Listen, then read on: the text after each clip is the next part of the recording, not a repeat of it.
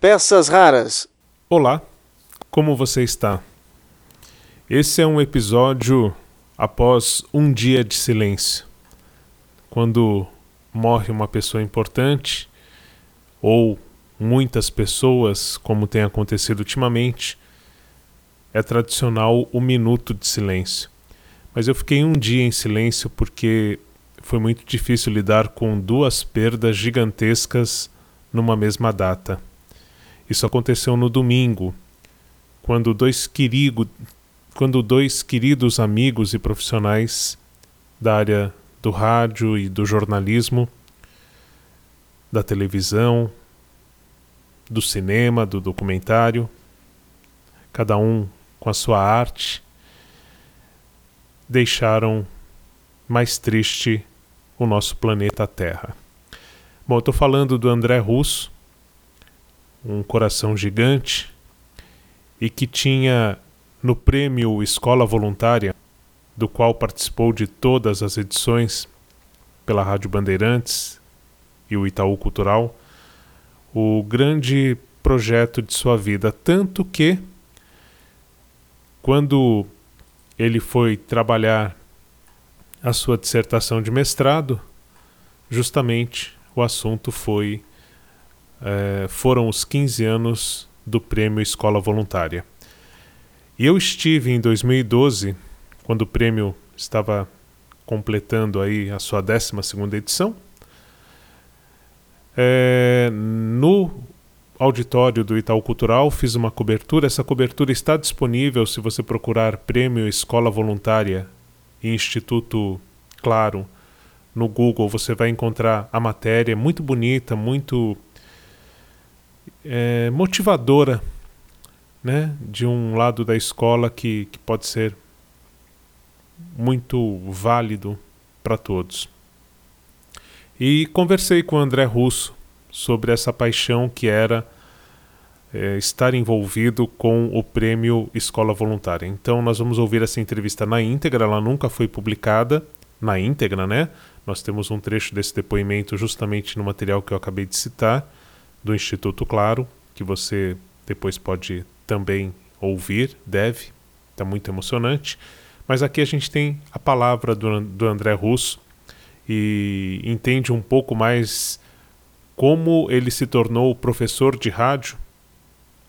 Atualmente ele estava na PUC, mas ele dava aulas de rádio para a molecada das escolas e era algo que o fazia muito bem.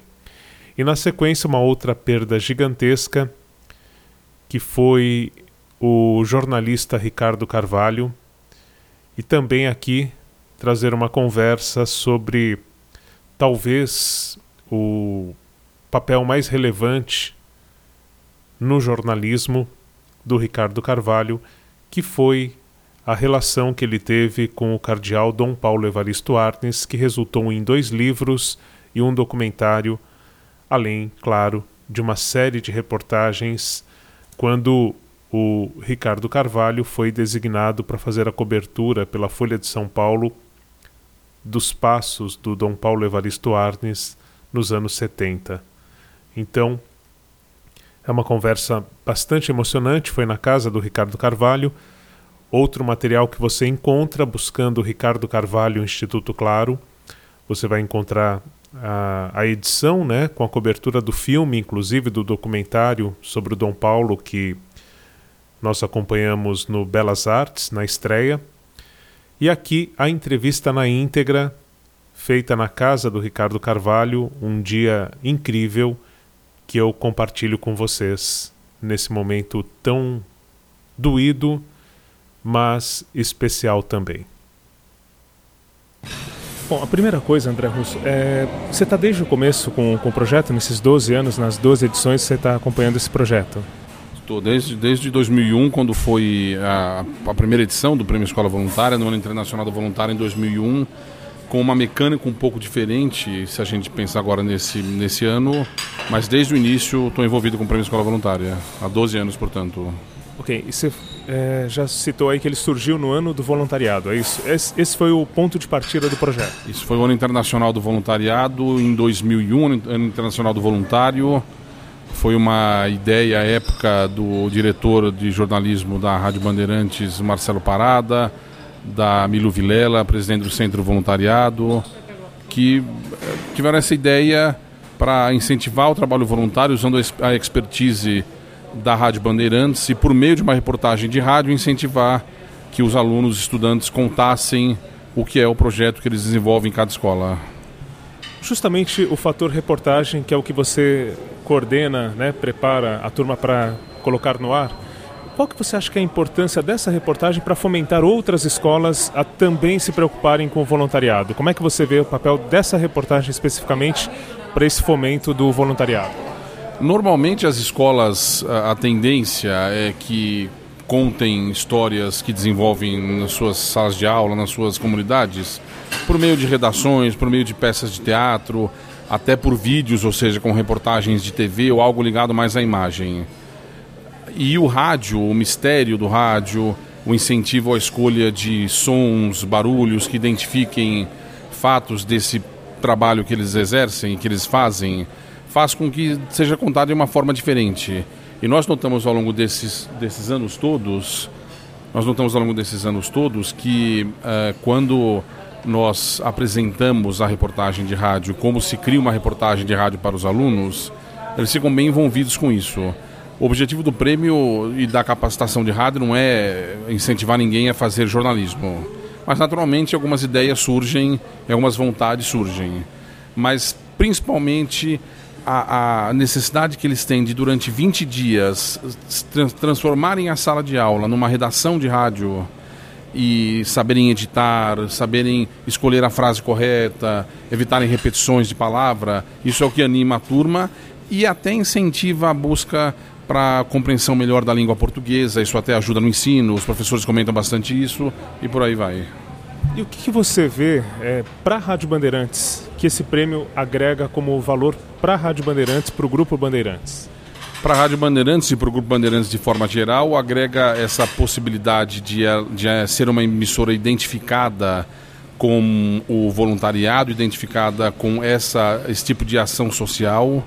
A rádio tem como, e o grupo, como principal missão a informação, a prestação de serviço, o entretenimento e por aí vai. Mas a, o Prêmio Escola Voluntária, já tradicional, são 12 anos de escola voluntária, envolvendo, em primeiro lugar, a Rádio Bandeirantes, mas as emissoras de rádio do grupo, a Band News FM, por, espalhadas pelos estados participantes, as, rádio, as rádios Bandeirantes afiliadas, as emissoras afiliadas e a TV Bandeirantes, agrega esse valor específico do, do aspecto social à emissora. É, tem uma série de programações né, que acontecem com as escolas nesse período, é, uma semana antes da entrega, tudo mais tal. É, esse, esse, convívio entre as escolas de diferentes estados, agora que ele é um prêmio nacional, né?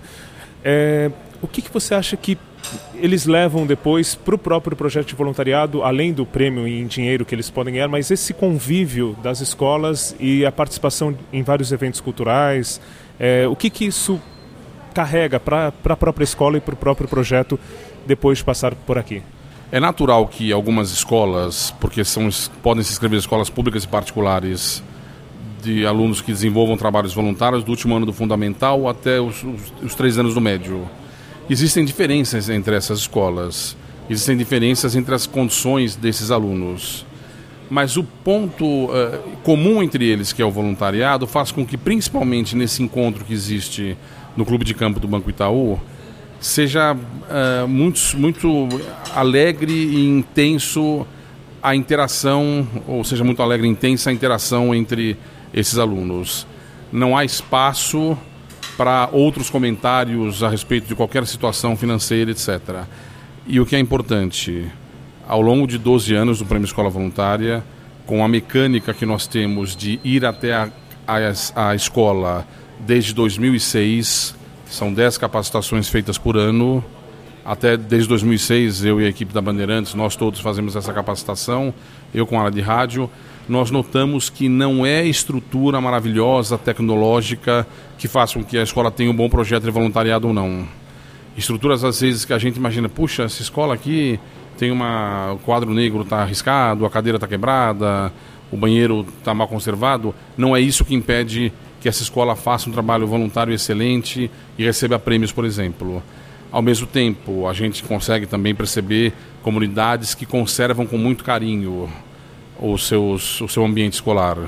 E é o que a gente incentiva quem nos ouve agora aqui a conservar o ambiente escolar. Por fim, eu queria saber para o André Russo o que isso agregou é, como profissional, como ser humano, a participação nessas duas edições do prêmio. Olha, eu sempre eu, planejo comigo mesmo que no dia da apresentação do Escola Voluntária, que é quando a gente está tendo essa conversa, eu não vou chorar. Mas dificilmente eu consigo me segurar. É muita gente conhecida, muitos amigos que são muitos amigos feitos, crianças com experiências trocadas, jovens, né, pré-adolescentes aí de oitava série, de nona, nono ano do ensino médio, os uh, jovens também do ensino do ensino nona série do ensino fundamental, os jovens do ensino médio, é, muitas viagens feitas, cansaços, viagem domingo à noite, volta sexta noite. É um período cansativo, principalmente esse da viagem, que é de agosto e setembro, mas muito gratificante. Eh, incentivar alguém a fazer o bem é uma frase que certamente não é frase clichê. Incentivar alguém a fazer o bem, perceber o resultado disso, perceber a reportagem pronta e a alegria que eles têm de se mostrar, de se divulgar para o Brasil por meio dessa reportagem, é realmente algo que não eh, que sempre eu vou levar para minha vida mesmo. Ok. Agora, se tiver alguma coisa que você queira falar para complementar a, a participação, está aberto o microfone. Lembrando que o trabalho, se é voluntário, ele não é para nota, porque se, fosse pra, se for para nota não é voluntário, é bom identificar bem isso. Em alguns casos, há a possibilidade de o trabalho voluntário ser eh, ter relações com as disciplinas em sala de aula, o chamado voluntariado educativo, mas isso não é uma regra. Então, eventualmente, eu posso, uh, por meio de um, de um trabalho por meio de uma disciplina, vai, biologia, tipo sanguíneo, eu faço algum projeto ligado à doação de sangue. Então eu aplico, é, eu, até houve o caso do, do, do, da escola Cindino Reis, vencedora no, nas iniciais edições do projeto, foi a vencedora. Eu consigo aplicar conceitos que eu aprendo em sala de aula no trabalho voluntário. Isso me ajuda e ajuda a comunidade. Não é uma regra isso, mas desde desde que seja um trabalho planejado, com identificação do que a comunidade pode fazer, com as tarefas bem definidas, é um passo aí inicial para o projeto de voluntariado. Bandeirantes, a rádio tem opinião. 12 Prêmio Escola Voluntária, uma iniciativa da Rádio Bandeirantes e da Fundação Itaú Social.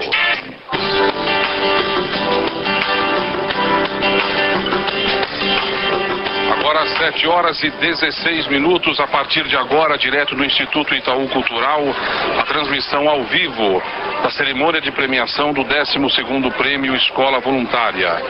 Momento de bastante emoção para os estudantes que já se encontram aqui na entrada do Instituto Itaú Cultural. Dez escolas que durante o mês, durante todo o ano de 2012, produziram as suas reportagens, as suas salas de aula se transformaram em redações de rádio jornalismo para que contassem por meio da reportagem de rádio o que é o trabalho de ação social que desenvolvem pelo país. Nós estamos já com autoridades, convidados por aqui. E depois desse encontro emocionante com a memória do André Russo, nós vamos reverenciar o repórter, o lado da convivência de Ricardo Carvalho com o cardeal, o Dom Paulo Evaristo Arnes. Essa reportagem agora vai render muito com o reencontro dos dois, o cardeal e o repórter, título de um dos livros publicados pelo Ricardo Carvalho, justamente sobre essa convivência dos dois durante o período em que o, o repórter fazia a cobertura das ações do Cardeal nos anos 70 para a Folha de São Paulo. Essa entrevista aconteceu em 18 de dezembro de 2017, pertinho do Natal, há quatro anos, né? E é o momento que eu compartilho com vocês a partir de agora. É, Ricardo, eu queria primeiro que você começasse falando sobre a convivência que teve com Dom Paulo. Como é que você o conheceu e como é que foi a sua convivência ao longo da vida com ele? Em 1976, eh, eu era repórter da Folha de São Paulo. E a Folha me designou para fazer a cobertura da Cúria Metropolitana, né? onde Dom Paulo comandava. E aí eu comecei a ter, não conhecia o trabalho dele, e eu comecei a ter uma convivência muito íntima, porque quase todo dia eu ia lá para saber de notícias. E qual não foi a surpresa de encontrar um homem com essas dimensões humanitárias, né? Foi, eu sempre digo, que mais do que uma cobertura jornalística, foi uma verdadeira história de vida. E, e ali, você ficou quanto tempo é, tendo contato com ele nessa cobertura? Durante, durante quatro anos, é, eu passei a cobrir não só a Cúria, mas também as, as reuniões, as Assembleias Gerais da CNBB, Conferência Nacional dos Bispos de, do Brasil, que se realizava em Itaici, onde 300 bispos se reuniam anualmente para traçar os destinos da igreja. É, daí surgiram dois livros que você já escreveu sobre o Dom Paulo. Né? Fale um pouquinho sobre esses livros e qual, qual a mensagem que eles trazem, qual o Dom Paulo que está também nos livros. Bom, é, eu, eu saí da Folha em 1980, 81. Dom, continuei a cobrir Dom Paulo, mas não com a, com a frequência que eu fazia. E em 2010 eu achei que era hora de resgatar um pouco a história de Dom Paulo, né? Então, eu, eu como tinha feito sei lá quantas entrevistas e reportagens com ele, eu, eu decidi contar os bastidores de 11 reportagens, tá? Então eu, eu fiz o livro O Cardeal e o Repórter. O Cardeal e o Repórter. São bastidores eh, de reportagens como como é que a reportagem, junto com Dom Paulo, conseguiu tirar do manicômio o único preso político internado no manicômio da ditadura militar. Né? E aí vai encontrar crianças desaparecidas no Cone Sul, elas foram sequestradas na Argentina, os pais mortos e encontradas no Chile. E aí vão, aí vão uma série de bastidores das reportagens. Maravilha. E essas reportagens, é, você falou um pouco da época da ditadura, né? Então, a importância que, que tinha o papel do Dom Paulo. Então, eu queria que a gente traçasse um pouquinho desse Dom Paulo que você conheceu, qual a importância que ele teve nesse período da ditadura, em termos de cidadania, em termos de, enfim, esperança, né? De mudanças naquele período difícil. Não é à toa que o documentário eh, tem o título de Coragem, né? As muitas vidas do cardeal Dom Paulo Evaristo Arnes. Coragem não é só por conta da coragem pessoal dele. Coragem também porque era uma palavra de ordem dele. Toda vez que encontrava com as pessoas, ou, ou ao se encontrar, ou ao se despedir, ele dizia: coragem, coragem. E isso acabou refletindo na própria ação dele. Né? São muitas, são muitas as histórias de, de Dom Paulo enfrentando, vamos dizer assim, os militares. Às vezes, pessoalmente, ele ia muito no, no comando do segundo exército, para dizer, ó, está tendo tortura aqui, ele, ele, ele, ele debatia, vamos dizer assim, para não dizer que tinha uma dura altercação, com os, os comandantes do segundo exército. Né? Ele chegou a se encontrar com o general Médici, então presidente, ditador do Brasil, onde foi cobrar dele as torturas. E o Médici disse simplesmente: o senhor vai cuidar da sacristia, que eu cuido do governo. Então ele teve diferentes momentos de confronto com a ditadura militar. Além de denunciar torturas, ele salvou a vida diretamente de um sociólogo, Caldeira Brant, Vinícius Caldeira Brant, que estava sendo torturado. Agora, o que seria, vamos dizer, interessante nisso tudo? Como é que Dom Paulo sabia dessas torturas no doicode, etc.? Ele sabia porque os soldados contavam. Os soldados rasos deveriam ficar barbarizados né, com aquela com aquela, com aquela coisa horrorosa que é a tortura, procuravam Dom Paulo para dizer, ó, estão sendo pessoas torturadas no Doicode, na Rua Tutóia tal. E assim ele ficava sabendo. Quer dizer, a luta dele contra a ditadura, vamos dizer assim, se deu lá na frente, se deu enfrentando os militares, muitas vezes pessoalmente. E a gente falou de um dos livros, né, que traz os bastidores das reportagens, e, e o segundo livro ele já traz um pouco também desse Dom Paulo, da, do combate à ditadura, é uma biografia, é isso? É, o segundo livro é uma biografia ilustrada. É uma biografia que é fácil, vamos dizer assim, das pessoas lerem. Tem muita foto, são acho que cinquenta e tantos capítulos, divididos em assuntos estanques, autônomos, mas que no final dão talvez a grandeza de Dom Paulo Evaristo Arnes é, de vários momentos da vida dele. É uma biografia ilustrada. Para o filme, quais são as vidas do Dom Paulo que, que você destaca no filme? Você tem, você tem isso de cabeça? Tenho. Quando eu escolhi o título Coragem, só coragem não bastaria né, para explicar nada. Então eu pus como subtítulo As Muitas Vidas do Cardeal Dom Paulo. O que, que são essas muitas vidas? São os vários cardeais que ele foi ao mesmo tempo para São Paulo. Ele foi o cardeal da periferia, vendeu o palácio do bispo, o palácio episcopal, por 5 milhões de dólares e ele comprou 1.200 terrenos na periferia, onde foram construídos centros comunitários e onde as pessoas começaram a debater o seu futuro, a discutir o seu futuro e ter consciência das suas necessidades. Então, ele foi também o cardeal dos direitos humanos. Né? Por todas essas ações, ele lá eu explico aonde que ele foi o cardeal dos direitos humanos, o cardeal dos operários. A pastoral operária da arquidiocese, dirigida pelo então bispo auxiliar Dom Angélico Sândalo Bernardino, tinha uma atuação de ponta de resistência. Em 1979, o, o operário metalúrgico Santo Dias da Silva foi baleado eh, num confronto com a polícia militar durante uma greve e morreu. Dom Paulo imediatamente foi para o Instituto Médico Legal e lá pôs o dedo na cara dos policiais, os chamando de assassinos, etc., e confortando a família, particularmente a mulher do santo, a Ana Dias. Né? Ele foi também o cardeal, é, ele, o cardeal dos direitos humanos, cardeal é, da periferia. Povo de rua. Exato. Ele foi o cardeal do povo da rua. O que, que é isso? É, existem milhares de pessoas que na cidade grande ficam, ficam andando pela. Não tem, onde, não tem onde ficar.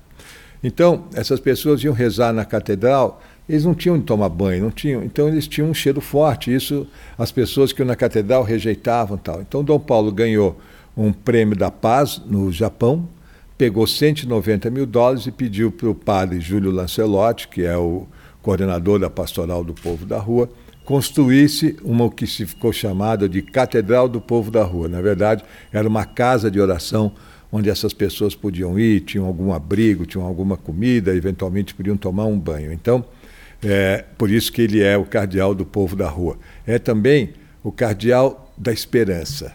O, o slogan de Dom Paulo, oficial como, como cardeal, é de esperança em esperança. Esse é o Dom Paulo, essa é a mensagem principal dele, o cardeal da esperança. Acho que ficou faltando um cardeal, mas daqui a um pouco a gente lembra. Tá bom. E pensando um pouquinho na sua ligação como conselheiro também do Instituto Vladimir Herzog, né? A história do Dom Paulo está bastante ligada a esse momento, talvez o início do fim da ditadura, né? Queria que você falasse um pouquinho desse episódio de quando o Vladimir Herzog enfim, foi assassinado, qual foi o papel do Dom Paulo nesse episódio e depois é, num, num, encontro meio que ecumênico né, que foi feito. Tudo. Esse episódio acho que foi fundamental na, como uma história. Né? Faltava esse cardeal, o cardeal da resistência. É, em 1973, com o assassinato do estudante Alexandre Vanuc Leme, é, os estudantes ficaram atarantados, sem saber o que fazer, foram procurar Dom Paulo e Dom Paulo resolveu fazer uma missa na catedral, em 73.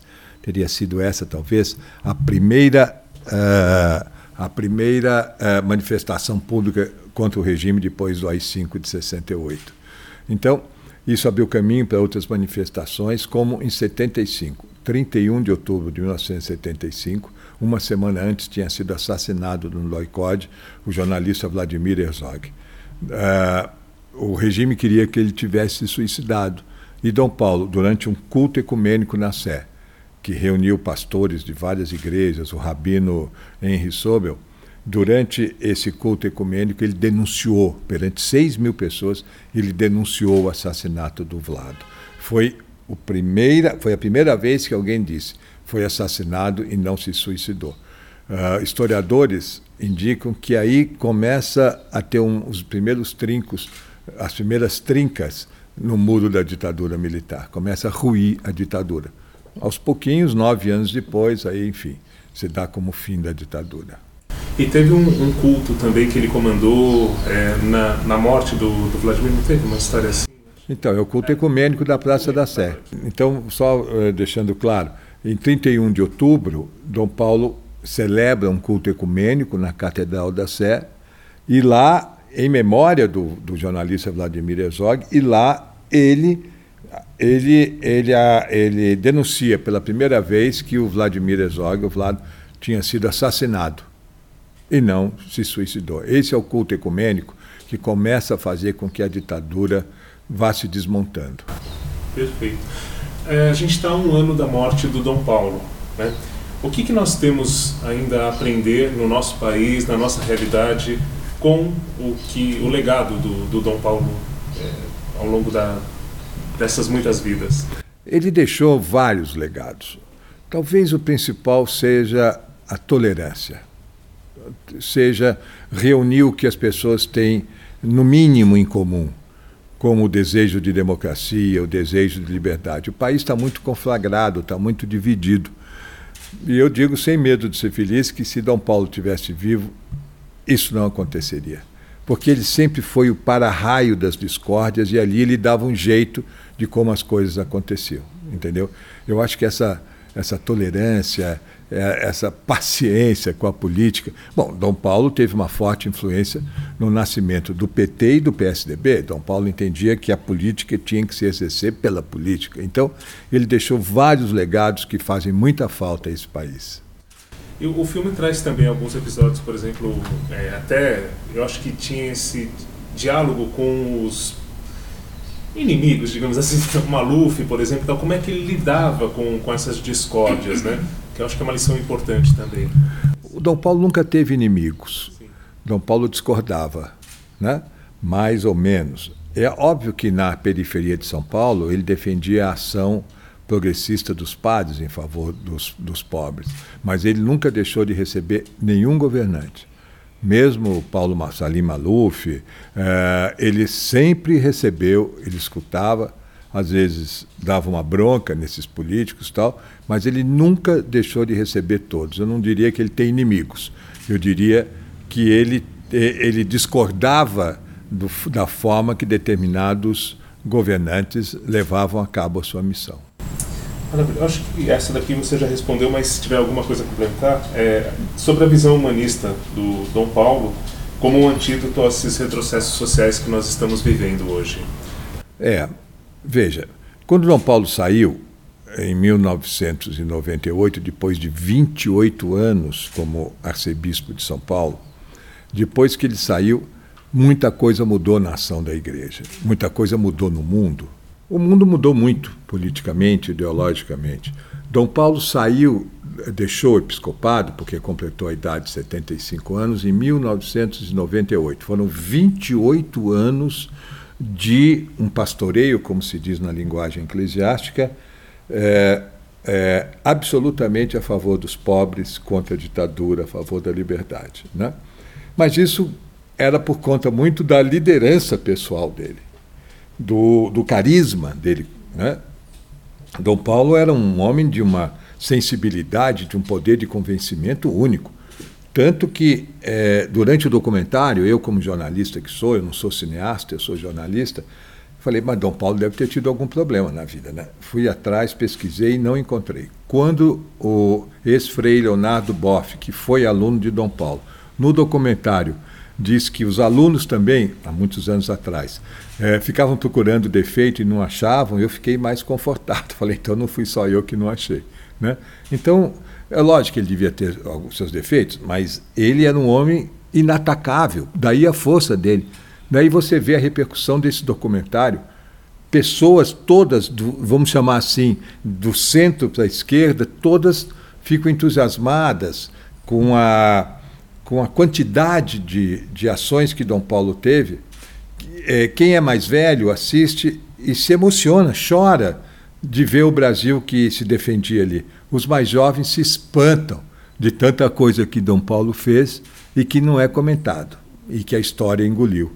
E que, infelizmente, os sucessores de Dom Paulo, é, cada um a seu modo, obviamente, tem que ser respeitado, mas não, não, não souberam é, fazer com que a obra de Dom Paulo continuasse se alastrar pelo terreno dos mais pobres necessitados. Você falou que não souberam, mas tem alguém que, que assuma esse papel hoje como até influência do Dom Paulo, que tenha convivido com ele, que não tem a mesma liderança, a mesma força, mas que, que tem um pouco essa, esse papel. Você hoje. diz na igreja ou na geral? Alguém que, que tenha é, tido contato com ele e tenha levado um pouco dessa visão em geral, pode ser. Não sei se tem alguém que.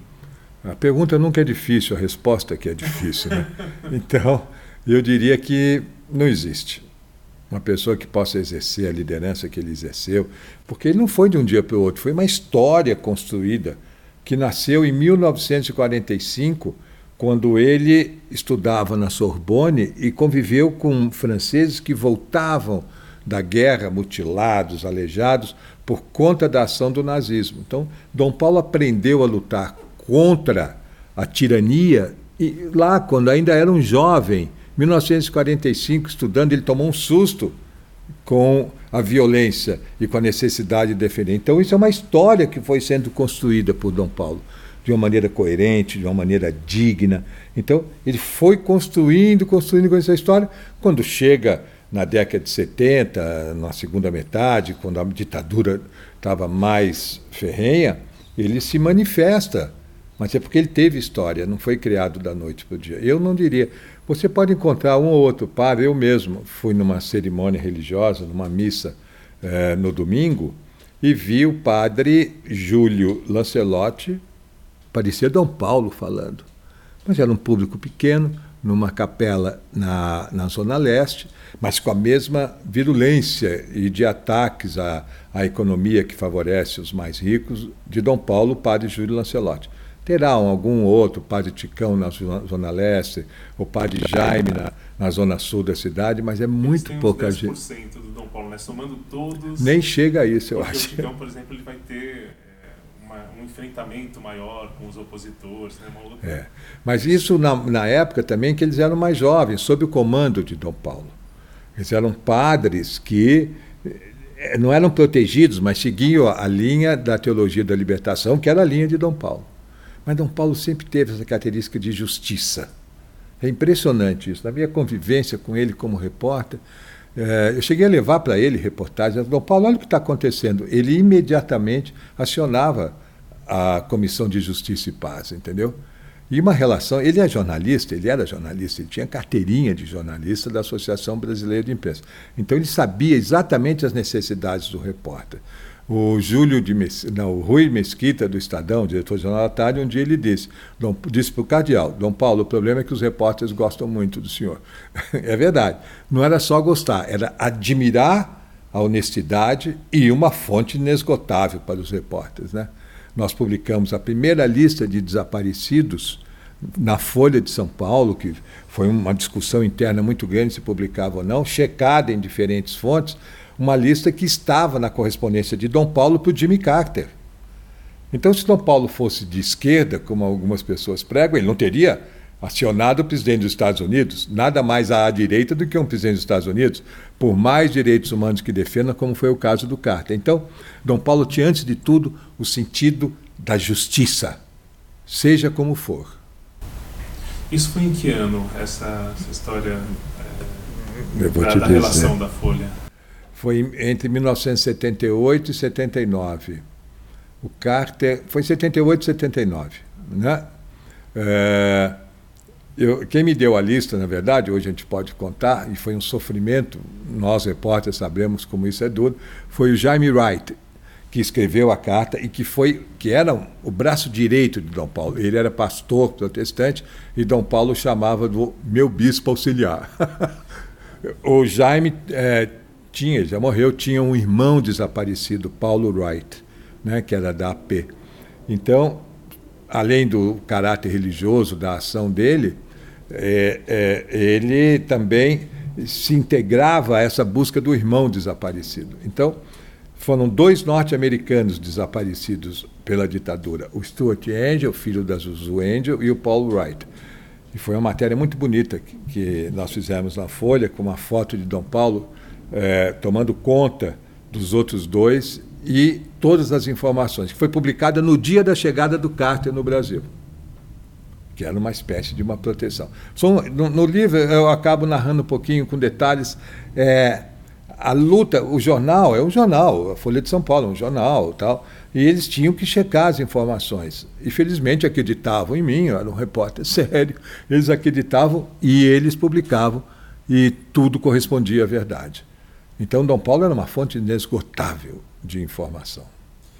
Você acha que teologia da libertação vale a pena falar um pouquinho sobre o que era essa teologia, Lógico. esse conceito? A teologia da libertação ela surge na década de 60 pela palavra de um padre peruano chamado, vou, daqui a pouco eu vou lembrar o nome dele, é, um gênio, um teólogo, que viu que a igreja, na sua palavra de pastora, de cuidar das pessoas, ela era a favor dos ricos. São dois mil anos de história ligadas a imperadores. A, Vaticano, a história da igreja é uma coisa impressionante de importante, tem que entender isso para saber os vários momentos. Gutierrez, o padre Gustavo Gutierrez, peruano, ele começa a criar, não sozinho, consultando muita gente, essa teologia da libertação, ou seja, a teologia que faz com que os humilhados, os pobres, tenham a chance de se libertar da opressão. Coisa muito perigosa, pelo ponto de vista do capitalismo, ele checava o capitalismo. O capitalismo faz isso, isso, isso, a teologia da libertação defende aquilo, aquilo, aquilo. Entendeu? Isso na década de 60. Em 1968, em Medellín, tem um encontro dos bispos da América Latina, que chama CELAM. É, e é um encontro importante, onde os bispos. Eu queria abrir um parênteses. Os padres, às vezes, eles fazem coisas sem ter muita noção das coisas. Eles são levados pelas lideranças tal, né? Então, eh, vários padres seriam defendendo o capitalismo, mas mais pela tradição da igreja do que por acreditarem naquilo, né? Em 68 desperta isso nos bispos da América Latina. Então, bispos brasileiros tiveram uma atuação fundamental aí. Dom Paulo já era bispo, Dom Paulo era bispo da Zona Leste, mas ele não foi para Medellín mas Dom Helder Câmara, outros bispos da maior importância na política, que se tornaram importantes na política brasileira, estavam em Medellín, bispos da Argentina, alguns uruguaios tal. Veja, nós estamos falando de América Latina, não tem nada a ver com Roma. Tá? O Leonardo Boff ele se transforma no grande ideólogo da teoria da libertação, escrevendo livros e mais livros, esmiuçando, explicando o que, que é a teologia da libertação, que basicamente é isso. É uma teologia que pega os textos bíblicos, que pega os textos sagrados e os coloca ao lado do povo, com a intenção de libertá-los da opressão do poder econômico, do poder político. Agora, imagine essa, essa, essa checagem, esse bater de frente com o sistema político e econômico. Bom, deu no que deu. Né? Mas aí o tempo foi passando. Em 78, em Puebla, no México, 20 anos depois de Medellín, Uh, os bispos se reuniram outra vez no, no CELAN, nessa, nesse, nessa conferência latino-americana, e eu fui cobrir. E eu fui cobrir pela Folha de São Paulo. para repórter, para jornalista, é uma situação única. 300 bispos do continente discutindo.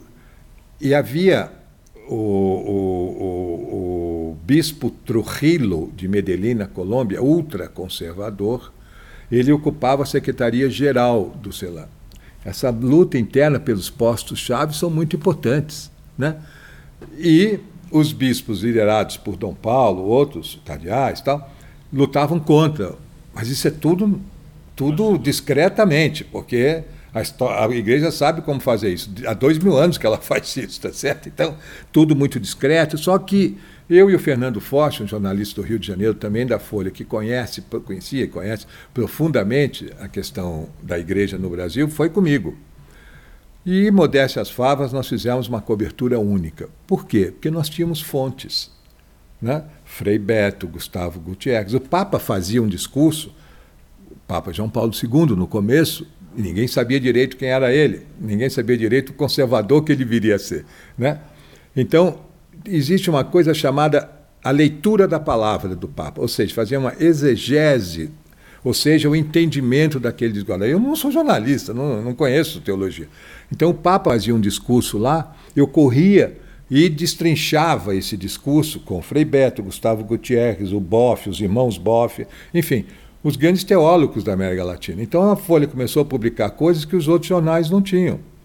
Porque o Estadão mandou o correspondente em Roma, que não entendia nada de América Latina. O Jornal do Brasil mandou o correspondente em Los Angeles, porque era mais perto, mais barato. Né? E o Globo mandou também o cara de Roma.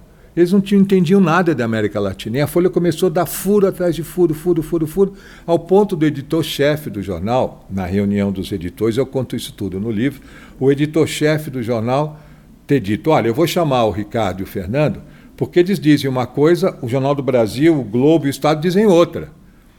Está errado, eu vou mandar chamar eles.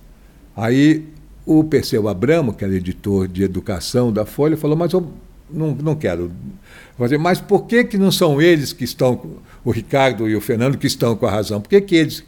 E nós estávamos, tanto que nós ficamos. E no livro eu faço uma brincadeira, que quando nós chegamos, o Otávio Frias Filho, que era o coordenador editorial do jornal, nos manda uma carta cumprimentando pela cobertura. Aí eu digo, brincando, dizendo que aquele editor-chefe, ele, ele deixou ele, tá no, ele ficou no emprego por, porque nós ficamos lá. Dizer, nós, nós garantimos o emprego dele. Estou né? brincando, sim, sim. lógico, evidente. Mas foi uma cobertura das mais importantes da minha carreira e histórica. Mesmo na CNBB, nós conseguimos publicar. A Folha foi o único jornal que publicou a íntegra de um documento chamado Exigências Cristãs de uma Ordem Política, que era, que era é, como a Igreja de São Paulo estava, desculpe, era como a igreja brasileira, a igreja católica, deveria se comportar frente ao poder político ditatorial. Documento da maior importância. Para conseguir isso, são, e também eu conto no livro, são bastidores às vezes até engraçado tal, que nós fizemos um pool de repórteres né, de todos os jornais, e assim, ó, quem conseguir primeiro entrega para o outro, porque nós sabíamos da importância do documento. E o jeito que conseguiu foi muito engraçado, eu vou contar rapidamente uma coisa de, de repórteres que é engraçado. A Ruth, que era repórter do Estadão, em Curitiba, ela veio cobrir. Né? E ela nasceu em Palmas, uma cidade lá do Paraná. E o bispo de Palmas estava lá. E ela descobriu que o bispo de Palmas foi o padre que a batizou. Aí, aí a Rutinha foi conversar com o bispo de Palmas. E ele se lembrou da família dela. E ela, e ela cantando e ela fazendo, cantando o bispo tal, etc., falou: Ah, mas se eu impeço o documento. Aí o bispo falou assim: Não, não pode. Tal. Não, eu só quero dar uma olhada. Tal. Até eu pergunto se no livro se mentir para bispo é pecado, né? Então, mas eu digo que não, por ser repórter não. Bom, ela traz o documento, sai todo mundo correndo para tirar cópia. 78 não era assim fácil. Vamos lá para a sucursal da Folha em Campinas e tal, aí consegue. E o único jornal que publica na íntegra é a Folha. O Estadão da Ruth não publicou, o Jornal do Brasil, o repórter não foi. Uh, o Globo nem pensar naquela época. O único jornal que e foi um, porque aí você tem também a batalha dentro da redação, né? Se você confia no repórter, tudo certo, mas tem horas que você tem que ficar perguntando para o repórter. E o secretário de redação naquela época, Alexandre Gambirazzi, o grande jornalista, ele, eu liguei para ele lá de falou: Ricardo, você tem certeza? Falei: olha, o Alexandre, ele não estava duvidando, era uma responsabilidade muito grande, muito grande publicar. Aí eu falei, Alexandre, esse documento muda a história da igreja no Brasil. Falou, então eu vou publicar. E publicou na íntegra. Foi uma festa. Foi uma... No dia seguinte de manhã, né? Os repórteres. Eu já fiquei muitas vezes esperando o jornal sair para ver o que, que, ia acontecer. Entendeu? E, e, recentemente, na Folha, quando fez um ano da morte de Dom Paulo, eu escrevi um artigo que saiu na página 3 de Tendências e Debates, onde eu pergunto: será que Dom Paulo vai se transformar? onde eu pergunto: será que Dom Paulo vai virar santo? É, tudo bem falar um pouquinho Sim. sobre esse artigo, porque eu achei que ficou legal a colocação, pelo seguinte: para virar santo da igreja, você tem obrigatoriamente de ter feito dois milagres, no mínimo. Tá? Que milagres contam? Você curar doenças incuráveis de duas pessoas diferentes. E eu, no artigo, digo que por aí não tem registro de Dom Paulo. O que ele fez foi tentar curar uma sociedade doente, uma sociedade competitiva, consumista, que destrói o meio ambiente. E aí vai o artigo. Né? E no final do artigo, eu invoco o hermano bispo. No final do artigo, eu invoco o Papa Francisco, o hermano Papa Francisco, e digo o seguinte: tem também na igreja uma, uma lei, vamos dizer assim, que fala da infalibilidade do Papa. O Papa, ele não erra, por definição. Pode fazer a maior besteira, mas ele não erra. E por conta de não errar, a infalibilidade permite que ele nomeie santos sem passar por esse processo. Esse processo foi, foi foi motivo de muita corrupção no Vaticano ao longo desses séculos todos, porque para provar essas duas curas e doenças incuráveis, eles pagavam uma junta de 70 médicos do mundo inteiro. E haja dinheiro correndo, papapá, papapá, papapá, entendeu? O Papa Francisco acabou com isso. Aliás, uma das muitas coisas que ele acabou nessa igreja. Né? Então, uh, uh, eu, eu chamo isso de assim, o Papa Francisco pode fazer isso. E vai ser muito bom que o faça para a igreja. Porque vai ter um santo digno que defendeu os pobres, que atacou as tiranias. E que ela faça isso, porque ela está precisando de gente assim dentro dos seus quadros. Muito bem. Tem alguma coisa que você acha? Não, eu gostaria de dizer que essa foi a melhor entrevista que eu dei sobre o, o documentário sobre a vida. Mesmo, mesmo. Você passou tranquilidade, enfim, depois eu queria uma cópia, porque ah, aí sim. eu vou pegar uns trechinhos, vou dar para passar. Eu estou na luta agora é de expandir pelas redes sociais. Uhum. Entendeu?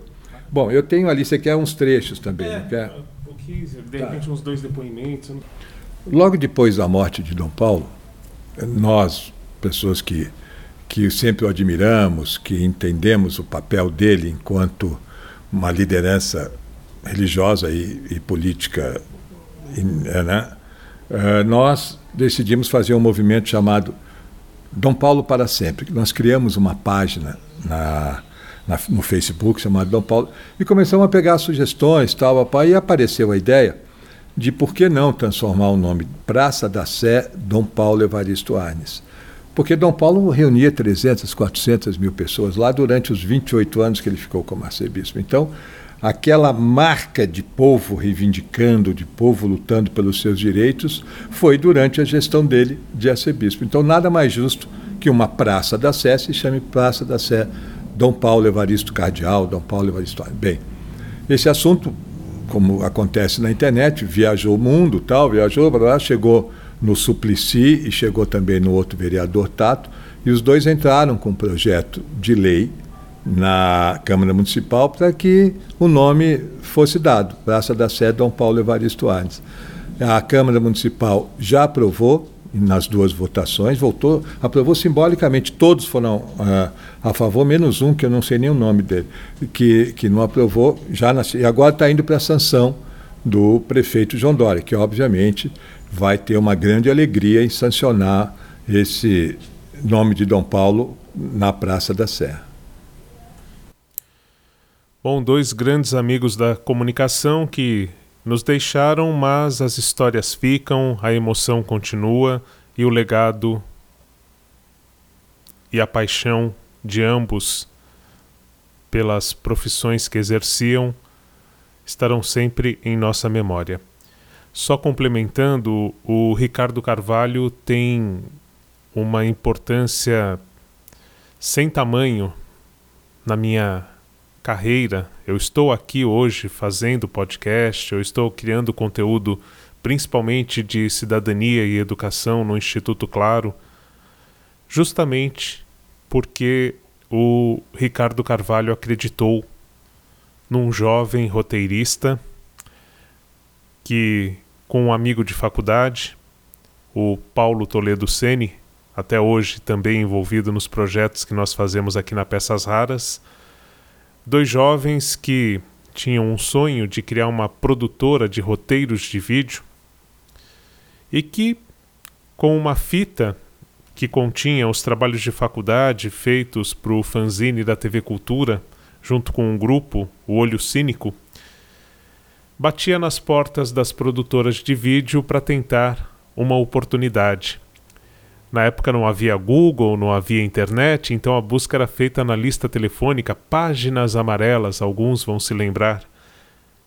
Eu e o Toledo pegamos um dia uma lista telefônica com vários nomes de produtoras e ligamos uma por uma para saber se elas trabalhavam com roteiristas como freelancers. Até que chegamos na Argumento, a produtora, que era comandada pelo Ricardo Carvalho, e quem nos recebeu foi o Carlão, que foi diretor do Telecurso 2000, que até hoje está aí no ar. E, e o Carlão eu conhecia porque nós havíamos trabalhado juntos, ele como diretor, eu como estagiário, depois como é, tráfego de roteiro era o nome da, da profissão, né, fazia a ponte entre os roteiristas aqui de São Paulo e os professores da Fundação Roberto Marinho, no Rio de Janeiro. E, e o Carlão estava na Argumento como diretor de criação naquele momento, e foi ele que nos recebeu, sem que a gente soubesse ao fazer a ligação que ele estava lá. E quando ele me viu, já me conhecendo, da época do telecurso, imediatamente nos colocou em contato com Ricardo Carvalho. Em pouco tempo estávamos na sala do dono da produtora Argumento. E o Ricardo Carvalho olhou para mim, olhou para o Toledo, depois de uma conversa em que ele viu o brilho em nossos olhos e disse: Meninos, vocês estão fazendo o que eu gostaria de ter sido. Na verdade, meu sonho não era ter uma produtora de vídeo e toda essa dor de cabeça que eu tenho aqui. Eu queria ter tido uma produtora de roteiros de vídeo. Mas eu não consegui. Então, eu vou investir no sonho de vocês. E foi o que ele fez. Nós participamos de uma concorrência, à época para a Caixa Econômica Federal, isso deve ter sido em 98 por aí. Pouco tempo depois de formados, né? Já trabalhávamos, tanto eu quanto o Toledo já tínhamos experiência na área, mas é, criamos a empresa Central de Criação, ou Roteiro Central, como a gente passou a chamar, depois que criou um site para a internet, não tinha cedilha, não tinha tio, não tinha acentuação, então nós passamos a chamar de Roteiro Central. E tudo isso porque o Ricardo Carvalho investiu e acreditou no sonho daqueles dois jovens que queriam ser roteiristas e que criaram uma empresa para isso logo em seguida com esse incentivo todo do Ricardo Carvalho. Então, a minha homenagem a dois grandes amigos, dois nomes importantíssimos do jornalismo brasileiro, do voluntariado e da cidadania. Essa edição não teve trilha, essa edição foi espontânea, não teve nada pensado como roteiro, mas são dois momentos mágicos dos quais eu tive a oportunidade de participar com esses profissionais. Um grande abraço, continue sempre em sintonia aqui com as nossas peças raras e até a próxima edição.